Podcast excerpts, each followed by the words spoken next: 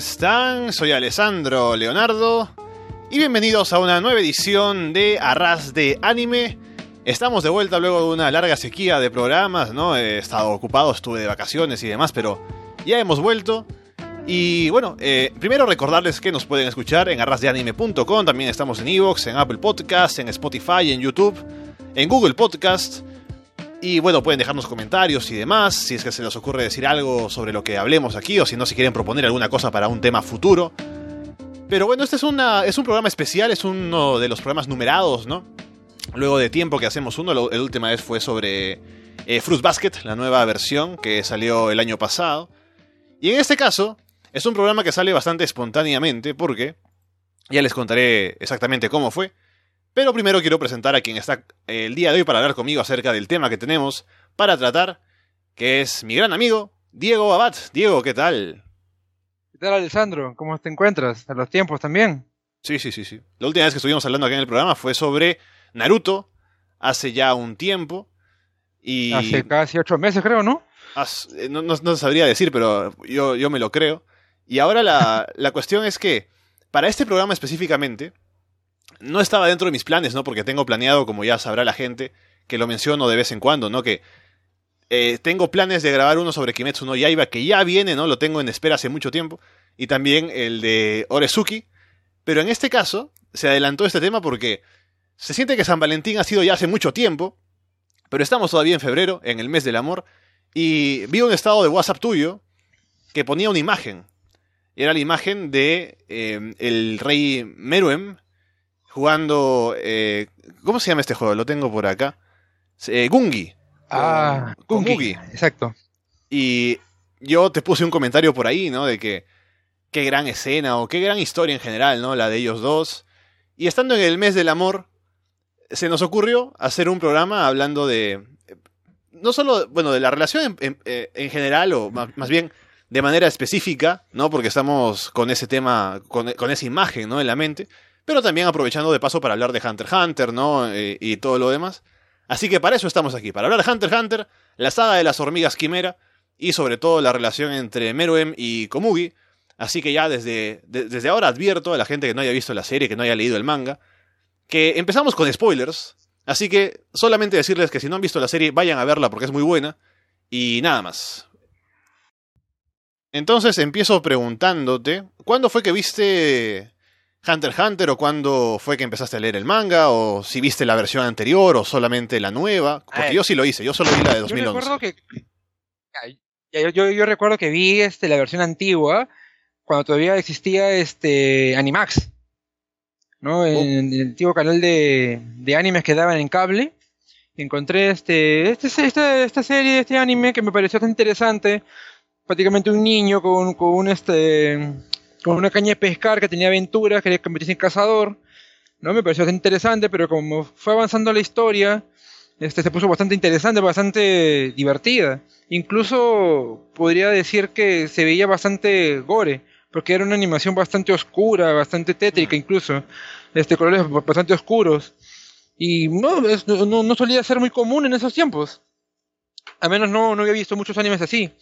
Entonces ya con, con, el tiempo uno comienza a ver y comienza a darse cuenta de que este era divertido, gracioso, esto había unas aventuras muy este muy fuertes, incluso temas muy este muy muy subidos de tono, pero nunca dejando esa, esa picardía o esa, esa comedia del, este, de lado. Ahora con su versión de, de, cuando se reestrenó en el 2011, que ya se veía un, anime mucho más este elaborado, animaciones mucho más, este, mucho más claras, colores mucho más vívidos. Pero el manga lo comencé a leer justo cuando había parado de ver la serie del, del 90. Yo leí el manga aproximadamente como que en el 2011, 2012. Y comencé justo en Grid Island. Ahí fue donde me quedé y comencé a avanzarlo. Y cuando entré a la saga de las, de las hormigas quimera, que hasta que para mí es la mejor invención que ha tenido Togashi, ahí el, el mangaka. Hasta ahorita puedo decir que es de las historias más completas que he visto y más este escalofriantes en general. Sí, sí. Sí, yo más bien eh, me puse a verla recién hace un par de años, con la nueva versión nada más. No he leído el manga tampoco. Pero ya estábamos hablando un poco justo antes de empezar el programa, que al igual que a ti, a mí me parece el mejor shonen que he visto en mi vida, por delante de, Full Metal Alchemist incluso. Me parece muy buena serie, muy bien construida en cuanto a su historia, ¿no? El drama, las partes de tensión. Me gusta mucho, en general, el mundo que ha construido el mangaka.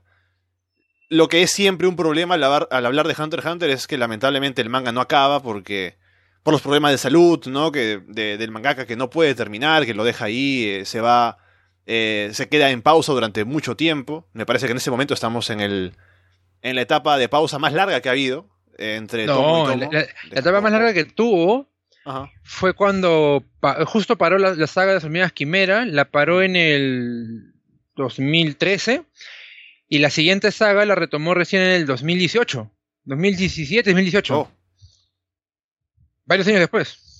Bueno, estamos entonces igual, en este momento estamos en espera de lo que vaya a venir Sí. después. Y yo me he quedado, porque eh, la versión de 2011 termina luego de las elecciones, ¿no? De un nuevo presidente para la Asociación de Cazadores. Claro, Y- justamente en esa parte había quedado el manga, ¿no? En el y después años después sacaron lo que lo que pasó ahí con con Gon y Killua. ¿Te acuerdas cuando Killua va va a ver a su- este, busca a su hermano para poder cuidar a Killua, la que diga Gon? Ajá. Ya, esa parte fue animada, pero en el manga pasaron casi tres años para que se pudiera este, dibujar. Oh, Sí, fue un periodo bastante largo. Tiene sus momentos bien, bien complejos, Togashi. sí, sí, sí. Yo incluso, bueno, y esto ha sido ya, es un problema de salud que viene mucho tiempo. No tengo los detalles, yo lo sé por encima, pero sé que incluso el, el hecho de que terminara con Yu Yu Hakusho cuando lo hizo fue porque quería terminarlo, no quería dejarlo en espera, así como, como está dejando a. Hunter x Hunter, ¿no? Sí, claro, él también le tomó bastante tiempo terminar Yu Yu Hakusho. Por eso que lo acabó y el final fue tan como que, o sea, ¿es hasta el final? ¿Así me lo vas a dejar? Solamente con una- un pequeño romance entre Yu entre Hakusho y este... Bueno, entre este, Urameshi y la flaca esta que no me acuerdo su nombre. Entonces como que, ah, la, gente se quedó con, con esas ganas de bueno, fue buen final, pero no fue el final esperado.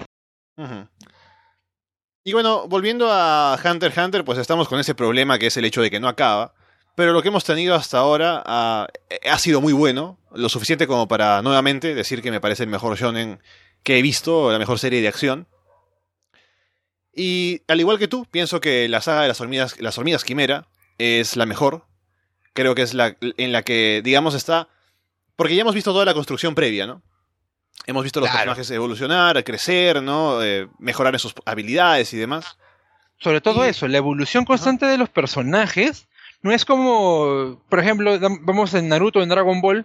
En Naruto comenzó bien, no con el tema de que siempre voy entrenando y cada poquito tiempo voy mejorando mis habilidades. Cuando llegas a Shippuden ya como que todo es un salto hacia abismal, igual que en Dragon Ball, ¿no? Un día eres amarillo, un día eres rojo, un día eres azul, de ahí eres blanco, así de golpe.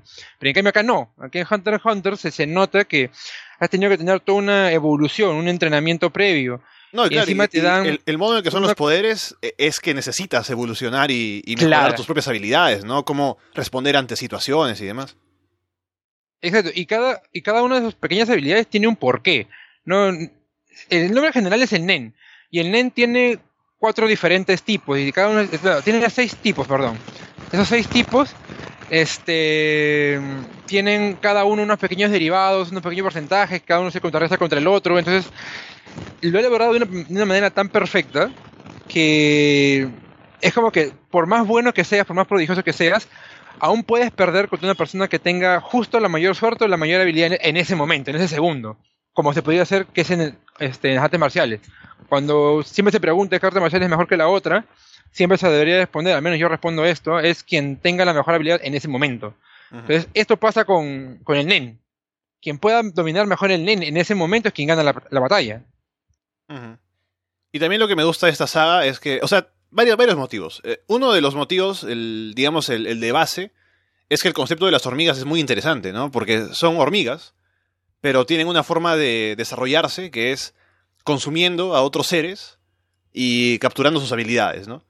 Y esto llega a un punto en el que, al, no controlarse, porque estamos hablando de un país en el que, digamos, están, está dedicado a la reserva natural, ¿no? A, al no, a la no intervención del hombre en la naturaleza, Esa es la circunstancia que hace que las hormigas puedan desarrollarse sin ningún control y hace que lleguen a un punto en el que incluso llegan a matar humanos y eso es lo que hace que su evolución crezca más porque ya pueden capturar habilidades humanas, ¿no? El, el pensamiento, el razonamiento y llegan a un, a un nivel en el que eh, supera, o sea, al final cuando sale Meruem el rey, supera en habilidades de Nen a básicamente todo el mundo, ¿no? Eh, entonces, eh, eso como concepto me parece muy interesante. Y lo otro es que en este punto, para la batalla final, todo el mundo se junta, ¿no? Porque hemos visto por un lado aparecen ciertos personajes, llegan obviamente los protagonistas, ¿no? Con Gon, con Killua. Pero cuando llega la batalla final, vemos a todos los grupos que se juntan, ¿no? Cada uno ha hecho cosas, ¿no? Ha, avanzado por su lado, ha habido una estrategia de por medio. Todos llegan a juntarse ahí en la mansión. E incluso llega Netero, el presidente, y llega el, el abuelo de Killua también. O sea, es como una batalla campal, pero está tan bien ordenada que es, genial el final, ese clímax, ¿no? Esa batalla, sobre todo en Hetero contra Meruem y todo lo que pasa después. Eh, eh, justo em, cada uno de los procesos que se ha tenido que lograr para que. O sea, en primer lugar, vamos, vamos por partes. Eh, la reina, la reina hormiga, la reina hormiga quimera tenía una habilidad en la cual este, cada vez que comía algo absorbía todos los nutrientes y todos los beneficios que tenía dicho alimento. De poco a poco comenzó a dar a luz a pequeñas hormiguitas para que obreras, para que de esa forma este, le consiguieran más comida. Al principio solamente eran animales, bla, bla, bla. Después, en un momento, encontró carne humana y comenzó a comer humanos. Después de eso, las hormigas que vieran seguirán evolucionando y ya no solamente podían, eh, ser obreras, ya pensaban. Después comenzaron a hablar Después de hablar, comenzaron a tener nen. Incluso, y en ese momento, este, la misma reina había ya, por, como una hormiga, decidió dar a luz a lo que sería el rey de las hormigas quimeras. Obviamente con su guardia, con sus tres, guardias, con sus tres guardaespaldas. Los tres guardaespaldas nacieron primero, cada uno nació con un poder tan grande que incluso eh, se, se, dice en el mismo manga que cuando tú proyectas el nen, no me acuerdo cómo se llama, En creo, cuando yo propiedad En, lo máximo que ha logrado un maestro ha sido de casi 50 metros. Lo que ha logrado Neferpito, que fue el primer este, hormiga, guardaespaldas que nació con, con Nen, ha logrado aproximadamente 20 kilómetros de, radio. Entonces es como que, wow, ya te imaginas el poder que, en, solamente en ese, con ese concepto, el poder que puede haber tenido el rey. Y este rey, al nacer, nace con toda la idea de decir, ¿sabes? Yo soy, yo he nacido para gobernarlos a todos, no a las hormigas, sino a todos. Porque tengo el poder, tengo la inteligencia de casi no sé cuántos miles o cientos de humanos que se haber consumido, tengo tal poder para decir esto, yo soy el rey de todos. Y con, eso, y con ese poder, tal cual como se ve ahorita en el mundo, quien tiene poder se vuelve mamón. Entonces comienza simplemente a romper cabezas, a decir yo mando aquí, tengo hambre de mi alimento, no quiero repetir las cosas, este, se va a hacer lo que yo digo, bla, bla, bla, bla. Es en ese momento cuando el rey comienza a decir, bueno, ya comí, vamos a investigar al mundo. Y se va con sus tres guardianes. Comienzan a investigar por aquí, por allá, y ahí es donde nos damos cuenta, cuando llegan a un pequeño pueblito, donde está una familia pequeña, papá, mamá y hija, están este, eh, labrando la tierra como cualquier campesino. Llega el rey, los mira y dice, oh, alimento, pum, los descapita. Como si fueran nada. Simplemente los mira y se mueren. Y dice, le come los brazos, le come los pechos, mmm, saben, saben yuco.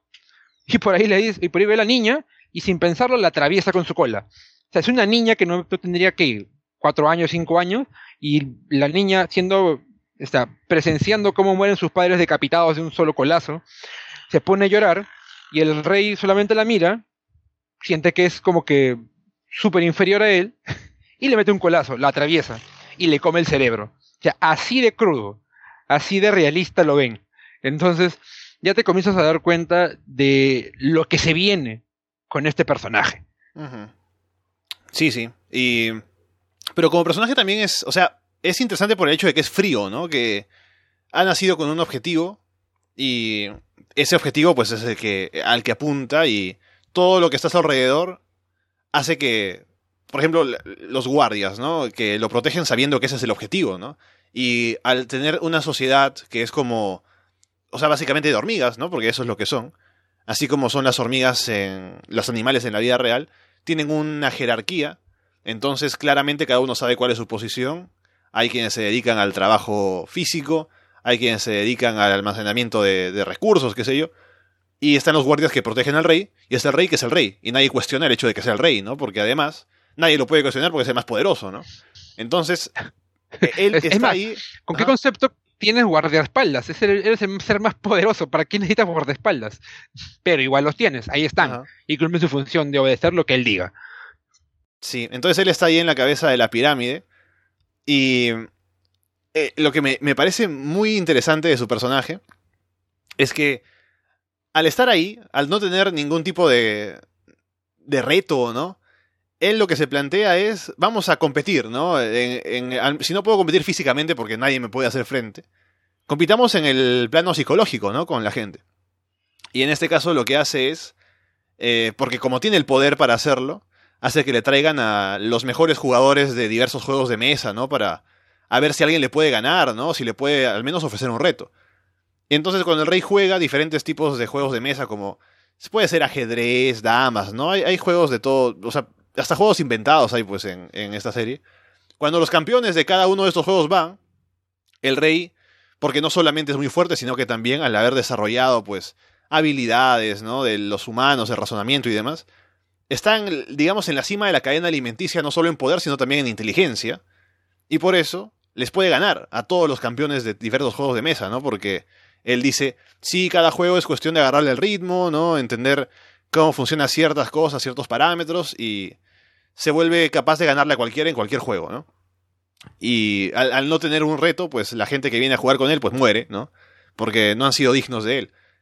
Y lo que pasa ahí es que viene una chica, una chica ciega, que se llama Komugi, que ha dedicado su vida a jugar este juego que se llama el Gungi.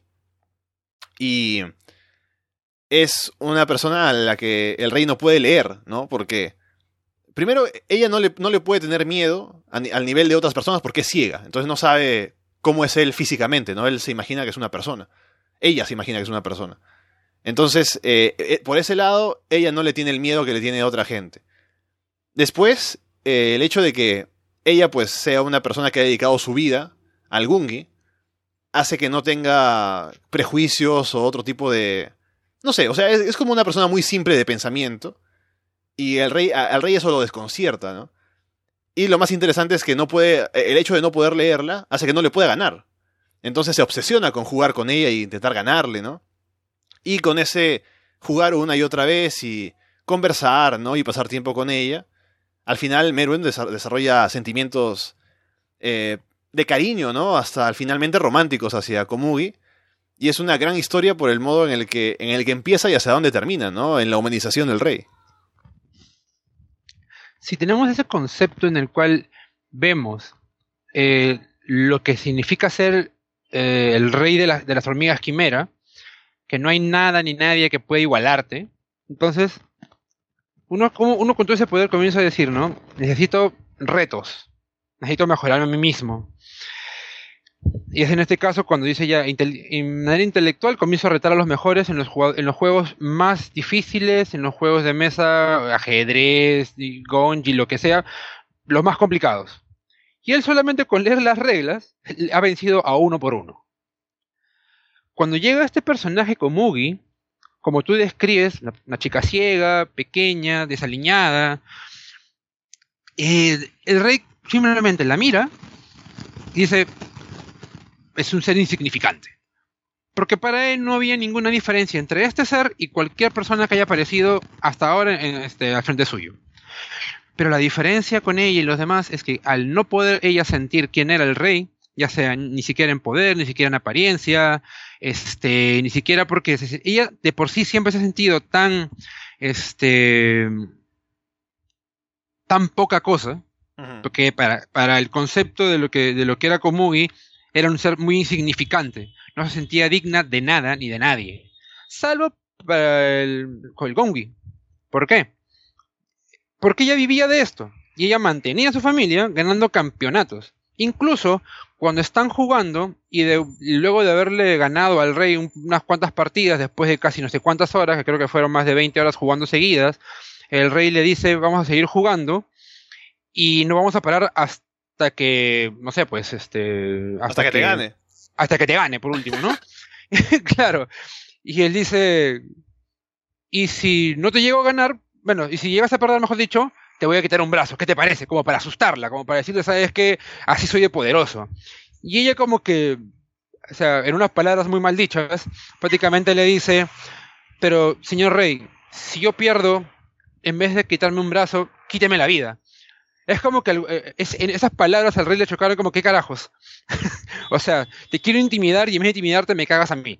¿no? te, quiero decir, te voy a cortar un brazo como para decirte, mira, el poder que tengo, y no, mejor te quito la vida, es en serio, no te interesa tu vida, no te interesa nada.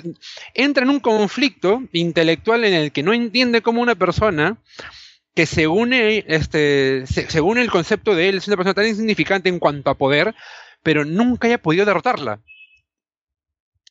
Cualquier momento el rey se pudo haber parado y con un soplido la mataba, en cuanto a poder.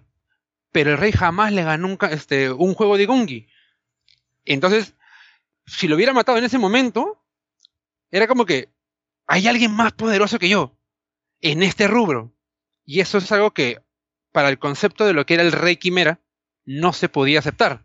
Entonces, poco a poco, él, más allá de ese sentimiento de cariño que, se sintió como que confundido. Porque llega un momento en el que le dice, ¿sabes qué? Eh, le pide un descanso después de, de, jugar tantas horas seguidas, porque justo se le habían ocurrido muchas estrategias, muchas jugadas nuevas, y le había pedido un momento para pensarlas, este, eh, imaginarlas, ¿no? Y comenzar a, verlas y después volver a jugar hasta que la muerte los separe. perfecto. Entonces el rey dice, ok, te lo concedo, pum, te vas. Y es en este momento que para mí, al menos ese es, el momento, como lo llamo, el momento de la evolución del rey. Es cuando el rey llama a sus, este, fieles seguidores, a sus guardianes, a sus, a sus guardaespaldas, y les comienza a comentar esto que no entiende lo que haya pasado. No entiende cómo un ser tan insignificante puede ser así o puede causarle tanta confusión. Incluso él en sus pensamientos no llega a entender por qué alguien tan poderoso como él puede sentir incluso esa confusión por alguien que no vale la pena. Y por último, que nunca le pudo haber ganado hasta ese momento. Más allá va avanzando, que, que uno se va dando cuenta y va entendiendo que que cada ser humano no necesariamente tiene un poder de batalla, o un poder como, el Nen, que es muy grande, no. Cada ser humano tiene su cierta habilidad.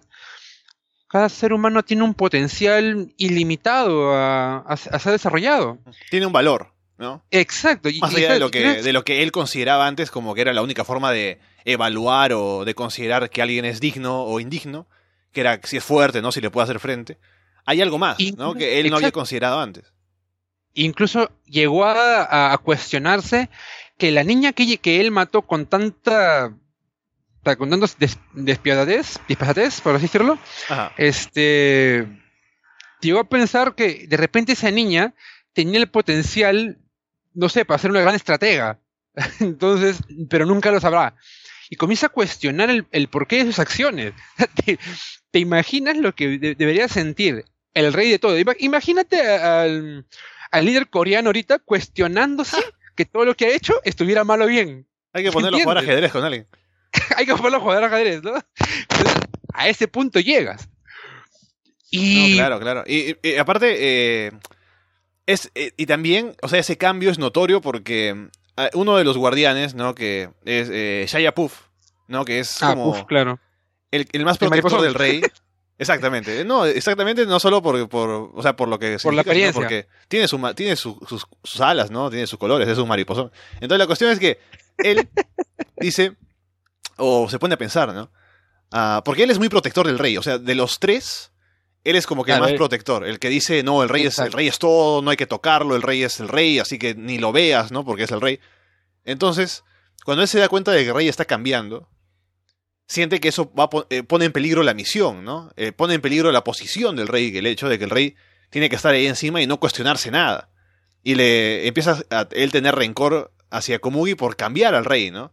Entonces incluso intenta ver una forma de hacer que se lastime o que muera, ¿no? O que el rey la olvide. Incluso en un momento se, se inventa que ha muerto, ¿no? Y el rey es cuando pues tiene una reacción, ¿no? Eh, muy fuerte pensando que ha muerto ella. Pero, o sea, él se da cuenta de que eso es algo que finalmente, y finalmente es lo que sucede, ¿no? Porque cuando el rey al final sabe que Komugi sigue viva, decide abandonar el, el ser el gobernante del mundo, ¿no? Porque eso es ya mucho después, cuando estamos hablando, incluso después de la pelea contra, contra Nétero, ¿no? Cuando están todos ya metidos en el búnker y, todo lo demás. Él abandona toda su misión porque quiere ver a Komugi, ¿no? Pero volviendo a esto, este punto inicial, ¿no? Más o menos ya cuando se viene la transformación al rey. Otro punto, eh, otro punto interesante, es cuando me parece que hay como que se cae algo, porque cuando atacan el castillo, eh, parece que algo se cae o... No, no, ya recordé, ya recordé cómo es. Es cuando Komugi está precisamente cuando la lleva a descansar y creo que se mete un pájaro o algo y como que le Un está cuervo, un atacando. cuervo. Ajá. Le ataca un cuervo y el rey le espanta, le espanta este cuervo, ¿no? Y va a donde está ella y dice, mira, que este ser es tan frágil, ¿no? Eh, como para que un cuervo que no es nada le esté atacando, ¿no? Y le haga heridas. Y es cuando dice, por algún motivo siento la necesidad de protegerla, ¿no? Por, por lo frágil que es. Claro, justo es como que uno, ya, después de justo ese momento en el que se- estaba con sus tres guardaespaldas y les pidió simplemente déjenme solo un ratito, salió de la habitación y, fue a buscar a Komugi y decir, ah, ya, me- acordé, este, justo este, este guardaespaldas, Puff, que sentía esa necesidad de sobreprotegerlo demasiado, este, más allá de lo, de lo normal, se sentía este, mal porque una persona como Komugi estaba haciéndolo cambiar. Pero en ese momento el rey comienza a expulsar casi todo su nen en un golpe tan violento y comienza a decir, no, yo soy el rey y yo hago lo que a mí se me dé la gana. Entonces, Pau se siente como que, oh, se dio cuenta, pucha, me siento mal. Dudé de mi rey. Entonces, en ese momento, este, Meron comienza a dirigirse hacia Komugi. Es como que, ¿cómo es posible que yo, el rey, me esté cuestionando esto por una simple y insignificante humana? Que, ¿Y qué importa si, no le, si nunca le gano? Soy el rey. Puedo decir que le gané y se acabó. Iba con la intención de matarla de un simple colazo. Pero cuando lo abre la puerta, lo que ve en sus ojos es algo inconcebible porque un pequeño pajarito como un cuervo simplemente vio a Komugi y le comenzó a picotear una y otra vez y, le comenzó a hacer heridas. Y, la reacción del rey no simplemente fue ver, quedarse ahí viendo cómo maltratan a Komugi, no. Le metió un colazo al pájaro y lo desintegró como si fuera nada. Y en vez de, como se llama, querer matarla, simplemente se acercó un poco más y se arrodilla, le toca las manos, comienza a verla y a cuestionarse qué frágil que es esta persona y por qué diablos no pediste ayuda. A lo que ella responde, saben que no soy digna de que me den ayuda, no quería molestar a nadie. Y este brother comienza a entrar en un dilema existencial de cómo es posible que alguien con tanta habilidad y potencial para llegar a ser la mejor, incluso mejor que yo en este juego, diga que no es nadie. Entonces él ya, ya en ese momento, cualquier tipo de, de, de duda que tuvo el rey se, se desvaneció. Ese pequeño chispazo de, de maldad que tuvo en su pequeño momento desapareció por completo. Y su intención regresó a la original, jugar con ella hasta vencerla. Y es aquí donde viene ya lo complejo, porque justo iban a, a, a sentarse, a, a comenzar a jugar y viene el ataque. ¿no? El dragón volador, el- los dragones dorados que lanza este Seno. Así se, Seno es, ¿no? Claro. Entonces, es uno el, de el esos abuelo, como ¿no? El, el abuelo de... el abuelo, el abuelo Ah. Soldic, Seno Soldic. Porque Entonces- el papá, el papá no viene, ¿no? Creo que solo el abuelo. El papá viene después, ese es otro tema, el papá viene después. Claro, es que ya que- recordé, porque al final Netero le paga a Zeno para que venga con sus dragones. Exactamente, Y por eso fue. viene con sus dragones y luego se va. Dice, no, ya me pagaron. Para, me pagaron para el, para el Uber, no para, no para quedarme por acá. No, claro que no. Además no hubiera podido. Porque esta es, esta es justamente la escena donde yo comienzo a decir, este, ¿qué están haciendo estos- este para acá? Para mí, por ejemplo, Zeno, el, el abuelo Soldic, eh, era de los más poderosos. Incluso más que, este, la- eh, ¿cómo se llama? La araña. El, el- el jefe de Yenei Ryodan. Kuroro. Kuroro, ¿no? Y justo junto con Netero, porque ya en ese momento había visto el entrenamiento que tuvo Netero, y es como que wow, o sea, no pareciera que Netero fuera tan poderoso, pero sí, sí lo era. Encima Netero dice, Sí. no, no, no estoy en mi, no estoy en mi 100%, ¿no? Porque ya está viejo. Porque Claro, ya está viejo. Si, si está en su mejor momento, era siendo un poco más joven, ¿no? Pero todavía tiene, pues ese entrenamiento que hace es también increíble, ¿no? Pero bueno. Entonces, cuando llega el ataque y encuentran al, a- al rey, el rey está sosteniendo en sus brazos a Komugi porque había sido herida casi de gravedad. En ese momento, eh, Neferpito había regresado porque le había mandado a volar a- con su única intención proteger al rey.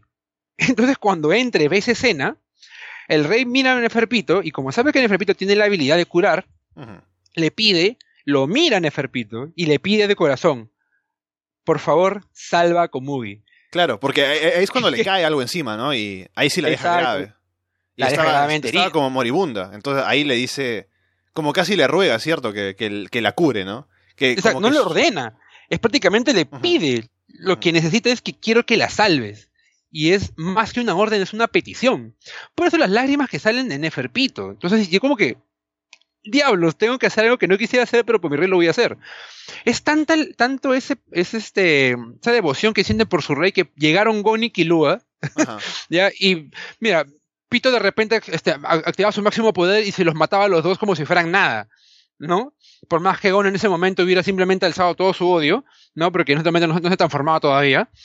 Eh, Neferpito pudo haberlos matado este, en menos de, de 10 minutos y después volver a regresar a curar a Komugi. Pero no, eso significa haber parado con la orden que le dio su, este, le dio su rey. Entonces, a ese punto se llega, de lo importante que era esta, esa devoción que sienten por su rey.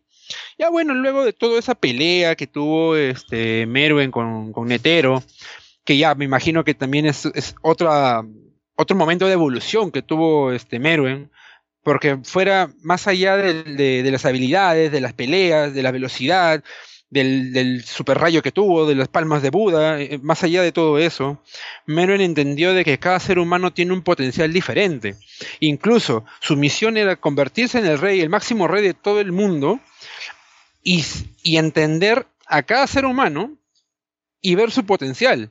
Claro, como en toda guerra o toda toma de poder iban a haber muertes, se, pierden vidas, esa es parte de la evolución. Y él entendió diciendo, saben que yo me voy a convertir en el rey, no te preocupes, no van a morir lo que tengan que morir, pero el potencial humano va a crecer. O sea, no van a ser extintos, pero yo los voy a gobernar. Ujú. Entonces es un momento de que dice, ya no simplemente lo voy a gobernar porque yo soy el rey y punto, no, los voy a gobernar porque voy a hacer que evolucionen. Vamos a evolucionar todos. Y sí, esto es como que ya de dictador entró más a un, a un régimen tipo este monárquico. Y ya la, toda esa evolución también va, va- va variando, ya muy, a- muy aparte de, de- de la pendejada que tuvo Nétero a decir, bueno, yo no pierdo, me mato y como tengo una bomba nuclear acá en mi cabeza, ¿no? Tipo, todo americano él, yo no voy a perderte una bomba nuclear, ¡pum! Morimos todos. Entonces, este. Y no solamente eso, porque era una bomba nuclear con veneno. ¿no? Porque en ese momento este, sus, guardaespaldas van, lo curan, No, obtiene claro. mucho más poder. Y esa es la, la única forma en la que puede. O sea, Netero perdió, dio una gran pelea, pero sí podría haber matado a, a Meruem, ¿no? En caso de que no llegaban lo, no, no hubieran llegado los, guard- los guardias a poder darle. Claro, pudo, pudo haberle la- ganado, pero ya estaba prácticamente muerto. Sí, sí, porque ellos van y le dan su vida para poder revivir al rey, ¿no? Porque finalmente, como ya hemos dicho, es el rey, él es el que merece vivir, a pesar de que nosotros no. Así que ellos se entregan por completo para que el rey viva. Y esa es la única razón por la que sigue vivo, ¿no? Luego de todo lo que pasa. Exactamente. Entonces, ya, en eso revive, pero no tiene memoria. Es casi raro, ¿no? Entonces, como que eh, Puff le, le mete ideas en la cabeza que no debía ser así, que, no, que, que, que, que pasó esto, que viene el ataque. Cuando llega al castillo, se encuentran con, con Wolfing y simplemente le hace un par de comentarios y en ese momento el rey recupera la memoria. No, y, y, Él- y él- Puff sabía que no podía, o sea, él hacía todo lo posible para evitar que el rey recordara a Komugi, ¿no? Que viera el tablero de Gungi o que, o que cualquier cosa que le recordara a Komugi era algo que no quería que viera el rey porque ya sabía, él ya sabía que el rey estaba cambiando y que recordar eso iba a hacer que abandonara la misión original, ¿no? Y es genial en ese momento porque cuando, o sea, en ese, en ese punto han reunido además a muchas personas de los alrededores con el, el hechizo este de Puff, ¿no? De, de como de quitarles la conciencia, ¿no? Y llevarlos como si fueran zombies allí frente al, al castillo. Porque Cierto. es el día del gran sacrificio, ¿no? Para el rey. y para las hormigas quimera, eh, porque ya es el momento de establecer el, el reino de, de Meruem, ¿no? Entonces, eh, en ese momento están todos los humanos reunidos para el sacrificio, y Puff ya le ha dicho al rey que sí, tú eres el rey, tú tienes que gobernar, tienes que hacer esto y lo otro, pero cuando le viene a la mente el recuerdo de Komugi, que no recuerdo exactamente cómo es que, cómo es que recuerda, hay un comentario, alguna cosa por ahí, que le trae a la mente a ella, cuando vuelve a la memoria el recuerdo de Komugi, él dice, ¿saben qué? Dejen ir a los humanos, no quiero saber nada más. Me acaban de decir, porque en ese momento también se entera que Komugi además está, eh, porque está con el veneno, está también como que medio moribunda, ¿no? O, o bueno, en, no, en ese momento tú ya no. En ese momento Todavía no este, sabe, ¿no? Es cuando va y la que ve. tuviera contacto entera, con el rey esta, se hubiera puesto así, con, con Ajá, medio ajá. moribundo. En ese Claro. momento recién había sido curada. Ajá, ajá. Bueno, entonces la, la cuestión es que él dice ah, que se vayan los humanos, ¿no? Ya no me interesa, ya no quiero saber nada, no quiero matar a nadie, no quiero pelear con nadie, yo me voy con Komugi, ¿no? O sea, tal cual, o sea, abandona todo, abandona todo, su objetivo de vida, la razón por la que nació, por ver a Komugi, ¿no? Porque ha cambiado toda su forma de pensar. Y es cuando va a verla. Exacto, la va a buscar, la encuentra y toda la nota. Y es ahí cuando, es ahí cuando se, se pone ya la parte, la parte 14 de febrero.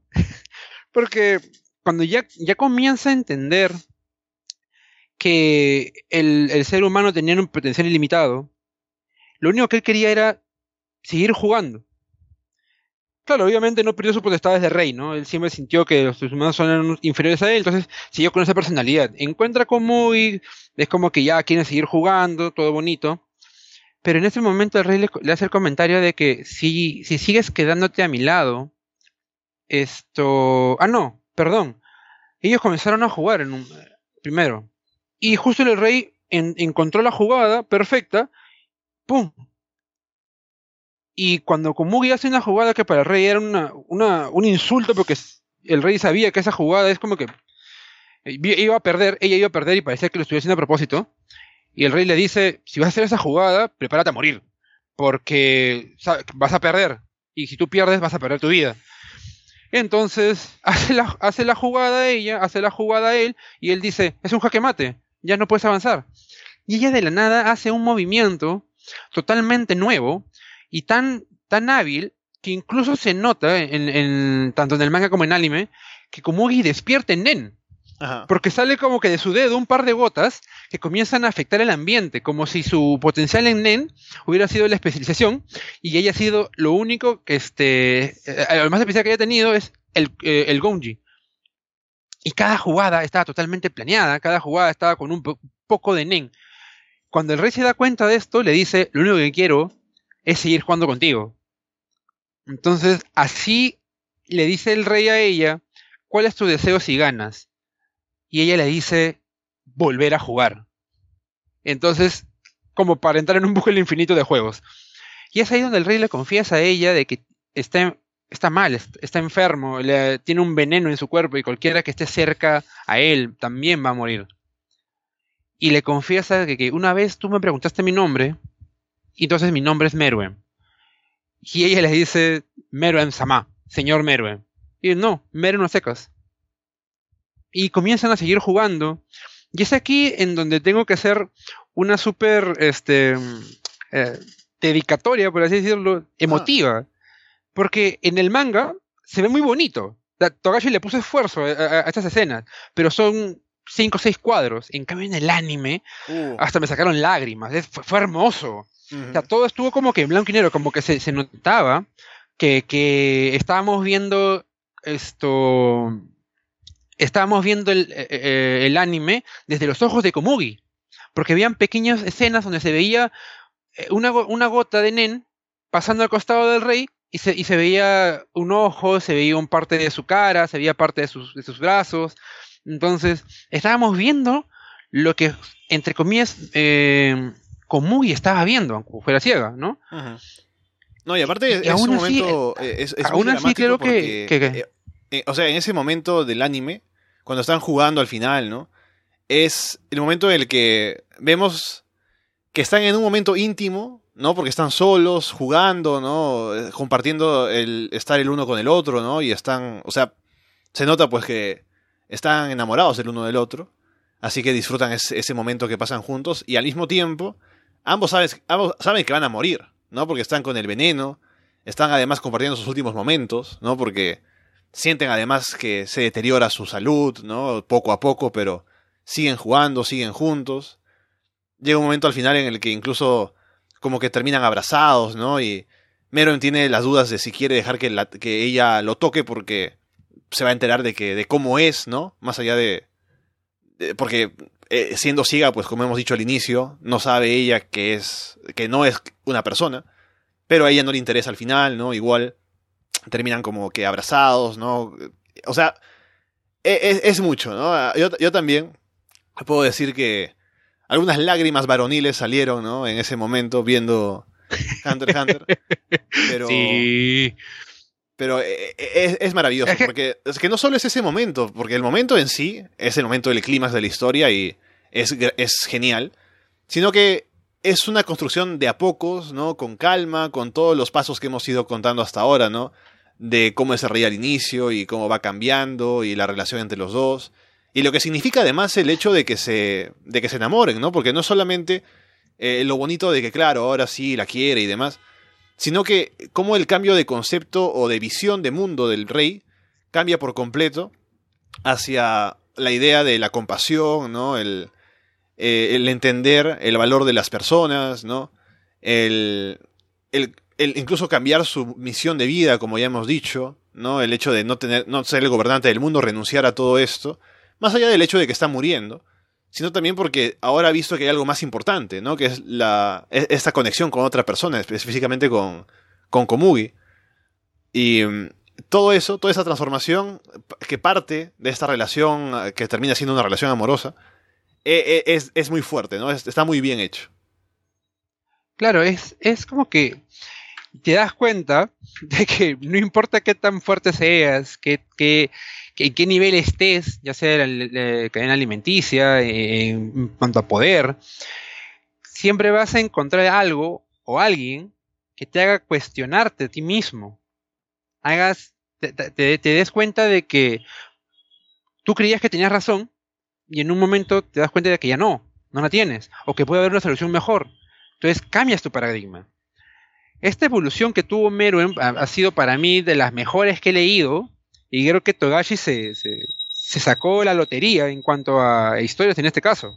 No creo que pueda haber una historia que haga Togashi ahorita que pueda mejorar lo que ya vi, pero incluso en eso vemos que alguien todopoderoso no se, no se rindió, no se rindió ante el sentimiento, sino fue un acepto lo que siento, acepto lo que soy y acepto que estuve equivocado.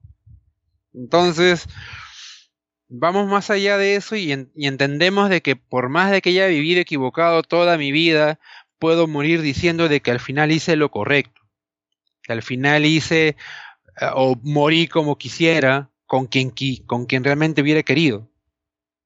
Entonces ya en ese momento uno ve con, los soniditos de fondo, con las imágenes que van pasando, con las pequeñas palabritas que se van diciendo, que si estás aquí, si estás acá, esto, mero, este, mero en Samá me sientes, con Mugi puedes decir mi nombre una vez más, este, ya me voy, nos vemos más, nos vemos luego, y es como que al final termina en una imagen donde ambos estén prácticamente abrazados, ella abrazándolo a él, como la imagen anterior donde él la abrazaba a ella después de que ella estuviera gravemente herida y en ese momento acabar este, la serie o el manga es, es bello, porque ya de ahí no hay más, ya se acabó.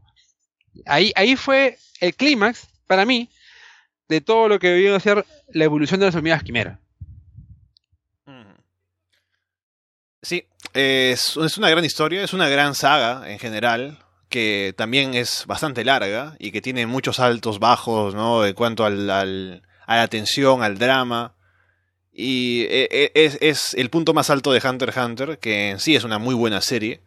Así que bueno, yo como dije ya al inicio, si no han visto la serie, pues no debieron haberse quedado a escucharnos, sino que debieron haberse ido a, verla y luego volver aquí a escuchar el, programa. Y ya que hemos hablado de eso... Denle una pausa justo en el momento inicial y vayan a ver la serie y después vengan. Claro, en, un, en un toque lo hacen. Y la cuestión ahora, la pregunta que tengo para ti, luego de haber hablado de esta, de esta gran relación entre Meruem y Komugi, ¿hay otra, otra relación así amorosa, ya que estamos con toda la temática? ¿Otra relación amorosa en el anime que te parezca digna de destacar, que te haya gustado ver eh, así en pantalla o leer tal vez en un manga? Mmm. Wow, buena pregunta. Creo que he, he visto diferentes tipos de relaciones, tipo, tipo la de Sakura Shaoran, este, e, el amor descontrolado, que, el amor obsesivo que sentía este Hinata por Naruto, eh, ¿no? O ese amor tóxico que sentía Sakura por, por, por Sasuke, ya, ya bastante tóxico, diría yo. Sí, sí. Eh, pero creo que así como este, con tanta evolución, con tanta carisma, con tanta este cambio de mentalidad, no, no, no, no he encontrado.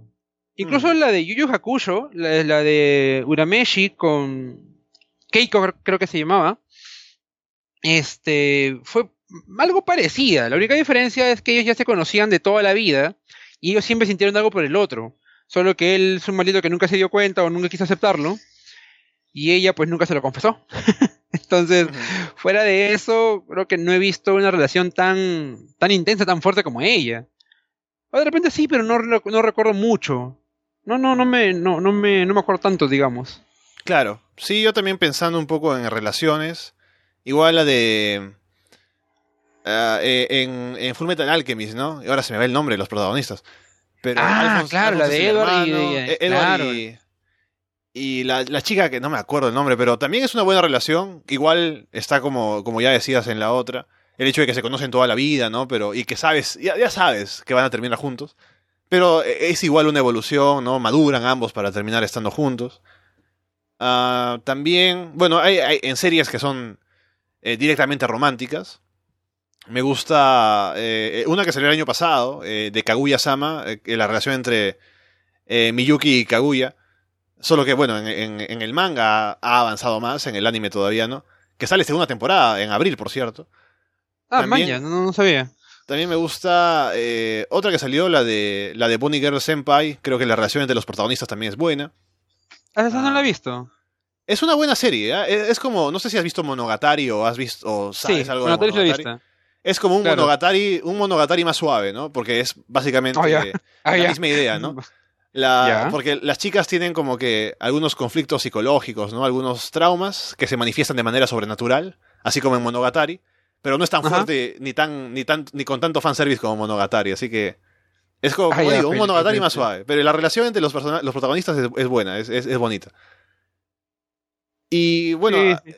para hablar de lo que has mencionado, la relación entre Hinata y Naruto eh, es un poco extraña, ¿no? Porque, o sea, creo que es una relación que para Hinata es muy importante, porque a ella eh, Naruto la hace crecer, ¿no? Porque eh, se, eh, eh con él es que ella agarra valentía, ¿no? Eh, descubre que puede enfrentarse a las adversidades, ¿no? Porque lo ve a él como es atrevido a pesar de sus circunstancias, ¿no? Y ella también quiere ser como él, ¿no? Y para Naruto es, ah, bueno, sí, Hinata oh, quiere estar conmigo, ya pues estaremos, ¿no? ¡Uh, boobies! ¡Oh! Claro, sobre todo, ¿no? Una vez que ya ha crecido, pues bueno, eh, eh, es, un poco, es un poco más fácil decidir que, claro, sí, está bien. Claro, ante la duda, ¿no? Pero es como que, como, como dices, desde un principio siempre se vio a Hinata atrás de él porque la inspiraba. Gracias, a, gracias a él, ella evolucionó, siempre quiso entrenar, estuvo constante crecimiento, porque veía que una persona que había sufrido tanto y otra que lo tuvo todo, porque es la heredera del clan Hyuga, ¿no? El clan más grande dentro de Konoha, y sabemos que Konoha es este, la aldea, la primera aldea más de, todo este, el mundo ninja, ¿no? Entonces ya te das cuenta de la importancia que es un Hyuga, y aún así se sentía menos. Pero siempre veía a Naruto, que era prácticamente nadie, era una, persona que no tenía nada ni nadie, y se superaba. Entonces creo que ese, amor de, de respeto es donde comenzó a crecer. Claro que eso era de parte de Hinata claro que hasta ahorita yo no me yo no me creo la historia, aunque me haya gustado mucho este la película este mm. The Last Naruto uh, Movie, last. ¿no? The Last, claro, no, como que no me la creo, ¿no? Pero me ha gustado mucho, pero no me la creo. Que Ah. simplemente Naruto vio el pasado, se dio cuenta de, oh, mira, ella me quiso toda la vida. Oh, está bien, estaremos con ella. No, no, no, no me la Sí, terminé de sí, convencer. Ha, ha- ha ganado sus puntos, dice, ¿no? Sí, sí, sí. Eh, claro, sí, sí, sí, sí. Eh, claro, puso mi nombre. Si, hubiera un cataclismo, vi- cae un meteorito. Oh, puso mi nombre. Oh, qué linda. Oye, este. em, estábamos luchando contra Pain y me salvó de Pain. Y me dijo que- que me amaba. Oh, caramba. Estamos peleando contra el 10 colas y me toma la mano. Oh, ya, este. Y se murió, este. Se murió su primo, ¿no? Y aún así me abraza a mí, ¿no? Es como que, oh, ya está bien, estaremos con ella. No, no, no me entra, no me cuadran. Es como que muy forzada de que terminaran juntos. Me alegra que hayan terminado juntos porque eh, yo era Narujina al 100%. Pero yo juraba que Kishimoto le iba a poner un poquito más de, de fuerza a esa relación, ¿no? No sé, pues un poquito, ¿no? Un par de Sí, sí. ovas. que- alguito, pues. Que, o sea, siempre se sabe por el lado de Hinata que eso funciona, pero por el lado de Naruto como que hay algo que es eh, que, que falta, ¿no? Como para Sí, algo faltó ahí. Sí, sí, algo faltó. pues. Ajá. Estoy ahora pensando en otra relación en, en- en los animes. Hay una muy buena, que es de. ¿Cómo se llama esta serie? Mahutsukai no Yome, que es eh, de Ajá. Ancient Magus Bright, ¿no? De este. De, de- como un hechicero que se lleva a una chica. Y básicamente se la lleva como para tener un aprendiz de, de magia, ¿no? Y es un hombre también como que. aislado, ¿no? Que además es. O sea, tiene como. Eh, ni siquiera es un hombre tal cual, sino que es como un monstruo, ¿no? Que tiene la cabeza ahí como de un cráneo y al final hay, hay una relación entre ambos que es muy bonita. Después, ¿qué más estoy viendo por aquí? En Evangelion hay... eh, Ya. eh, no, no en la serie tal cual, sino en las películas. Ajá. Me parece que la segunda película es en la que Rei y, y Shinji tienen como una relación un poco más de lo que, de lo que sí. tienen en la serie. Sí, es en la Y- segunda. Y me gusta porque. Por, lo traje- por, por la tragedia, ¿no? Porque Shinji como que siente algo por ella. Y de pronto ella también. Y ambos. O sea, porque ambos tienen problemas, ¿no? Tienen traumas personales. Tienen. Como que son muy retraídos precisamente por eso. Y el hecho de apoyarse el uno en el otro. Hace que ambos puedan. Como que expresarse un poco mejor, ¿no? Y tener un poco más de confianza. Y claro, llega la tercera película. Y Rey muere y Shinji se queda. O sea, primero por el lado de Rey se, se corta esa evolución porque muere la Rey, e- esa Rey y aparece una nueva que no tiene nada que ver. Así que Sí, eh, no, hay, no hay evolución, se corta en el medio. Shinji se queda traumado porque ha perdido a, a- a esa chica. Y luego, es- o sea, además, fue como que su culpa el que haya muerto. Luego se encuentra con esta otra que nada que ver. Así que es como añadir más al trauma, ¿no? Y me gusta eso, o sea, me gusta por, no, no, no por lo no por lo bonito, No sino por lo, traumático. trauma- por lo traumático. Así que hay, bueno. que, hay que problema ahí, creo. ¿ah? Sí, sí, sí, sí. Esa, esa parte amorosa, tu flaca lo sabe, porque es medio raro. Me pongo a pensar, oye, por si acaso no te amo a ti, sino lo traumático que puede ser, ¿no? Como que, ¿Qué, Claro, qué claro. pasó? Si no, si no, a, mi- a mis traumas posteriores, ¿no? Eso es lo bonito. Claro. Esto fue muy buena. Otra, otra, otra relación que creo que mencioné en un inicio, que me gustó bastante, pero que no se desarrolló, fue la de este Sharon y Shakura. Porque, bueno, muy aparte de, de- lo que eran este Yukito y, Toya, ¿no? Muy aparte de eso, porque esa relación es para otro lado. Entre Sakura y Shaoran fue como que, sea, al menos en el manga, su relación fue mucho más desarrollada. No algo que no se vio en el anime. Ellos, por ejemplo, si tú, si tú recuerdas un poco el final del anime, como que él se quita y ella le da un osito y crea una carta nueva, ¿no? Eso nunca pasa. Él, él simplemente se va, ¿no? Y ella se queda con el oso, nunca le entrega el oso. Y... No, creo que al revés, él nunca le, él nunca le entrega el oso. Entonces pasan varios años y él regresa, la encuentra, ya toda crecida, así como pasó ahorita en el anime, en, la nueva serie, de, la nueva versión del anime, y ya le entrega el oso. Ya la vio más crecida, otro más que el oso, ¿no? Ah, se miran y se abrazan, porque siempre se quisieron. Podrían pasar como tres años y aún seguían ahí queriendo ser uno por el otro. Digo porque ese es, ese es amor de distancia, ¿no? No, no como ahora que el amor de distancia mata todo, no, este, ese amor se siguió, siguió prosperando. Un amor que, por así decirlo, eh, se sintió desde pequeño y no hubo nada más que eso, entonces Un amor a Siguieron distancia sin, sin WhatsApp. sin WhatsApp, claro. no sabías cómo comunicarte con otra persona más que por carta. Aunque no, pues aunque yo recuerdo que Tomoyo les consiguió celulares. Una tecnología muy avanzada. Mm. Antes de irnos, quiero mencionar de mi serie favorita, de Steins Gate, también la relación principal entre eh, Okabe y Kurisu. Es una, buena, es una bonita relación. Aunque si Exacto. juegas tú, si, si lees la, la novela visual, puedes elegir entre cualquiera de las chicas para quedarte con, con- siendo Okabe, así que, bueno, pero esa es la canon, así que bueno, e- e- esa la pongo como la Esa es la cana, claro. Y hablando de eso, Claro. precisamente, hablando de, de elegir entre las chicas, ¿no? Justamente, eh, está terminando un manga que yo, yo me enganché el año pasado porque salió el anime, que es el manga de Bokuben, o el nombre completo en japonés, que es Bokutachi wa Benkyo ga de Nikai, que en inglés es We Never Learn, que es este chico, ¿no? Que le da clases particulares a, a como que a tres chicas, ¿no? En el colegio y demás. Ah, ya, ya, ya, sé a cuál te refieres, claro. Y Claro. las tres terminan embobadas con este brother, claro, Claro, claro, y claro. no solo las tres, sino también la profesora y otra chica eh, que es mayor, ¿no? Que- Sí, que ya está en la- como entrando a Claro, la universidad. Entonces la cuestión es que está terminando el manga y con este tipo de series, ¿no? Este tipo de animes eh, harem, siempre está la idea de que hay equipos, ¿no? La gente apoya a una chica, tiene su favorita, ¿no? Quiere que ella, ella sea la que se quede con el protagonista y Claro. demás. Y ya, ya que estamos en el final del manga, hay una clara ganadora y eso ha ocasionado pues una batalla campal, ¿no? Entre los lectores del manga que tienen a su favorita y no están contentos con la decisión, ¿no? Hay quejas en internet, hay memes, hay de todo. Pero bueno, es, Ah, el, es, el, es el amor. En el amor se sufre. El amor se sufre, si no, no es amor. Caramba, por favor. Es más, si no has, este, si no sientes que has perdido cuando has amado a alguien, no has amado entonces. Tienes que saber perder para decir que, bueno, sí fue amor. Ujú, qué bonito. Tal cual. Qué bonito, ¿no? Más bien, este, me has hecho acordar porque ese manga lo tengo en mis pendientes. No le, no lo he leído. Vi, vi la, la serie así como 3, 4 capítulos y lo dejé. Mm. Hay otra que es parecida, que es el de las quintillizas. No sé si has escuchado. Las quintillizas, no, hermano, pero me gusta la historia. me gusta cómo suena. Sí, sí, sí. Es, es básicamente igual. Hay un, hay un chico que es profesora particular de, las, de, de unas quintillizas, ¿no? Y es lo mismo, ¿no? Al final hay que elegir entre una de las cinco, ¿no? Y, y demás. Es básicamente comedia, harem, ¿no? Un poco de ecchi también. Hay, salió la, la primera temporada el año pasado. Este año sale la segunda. Y también está terminando el manga, si no me equivoco. Y es más, me parece que ya hay también una ganadora. Que según he Ah, visto, porque no estoy, no estoy, con- no, no estoy al, al 100% seguro de quién es, me parece que sé quién es. Y me parece, me, me parece a mí la menos, o sea, la, la que era la menos a Esperada. favorita mía para ganar. Como que la que estaba más lejos de ser la ganadora, pero ahí está. Así que bueno, veremos qué pasa con. A ver, mira, Con ¿sabes qué? La voy a ver. Creo que me la puedo acabar, no sé, pues este, en un mesecito. ¿Cuántos, cuántos capítulos son? ¿Cuántos Mira, mangas la- son? Es, es, eh, el, el manga no sé cuántos capítulos tiene. Eh, sé que el otro que te dije primero, ese tiene como 150. Ah, eso lo eh, acaba en un mes.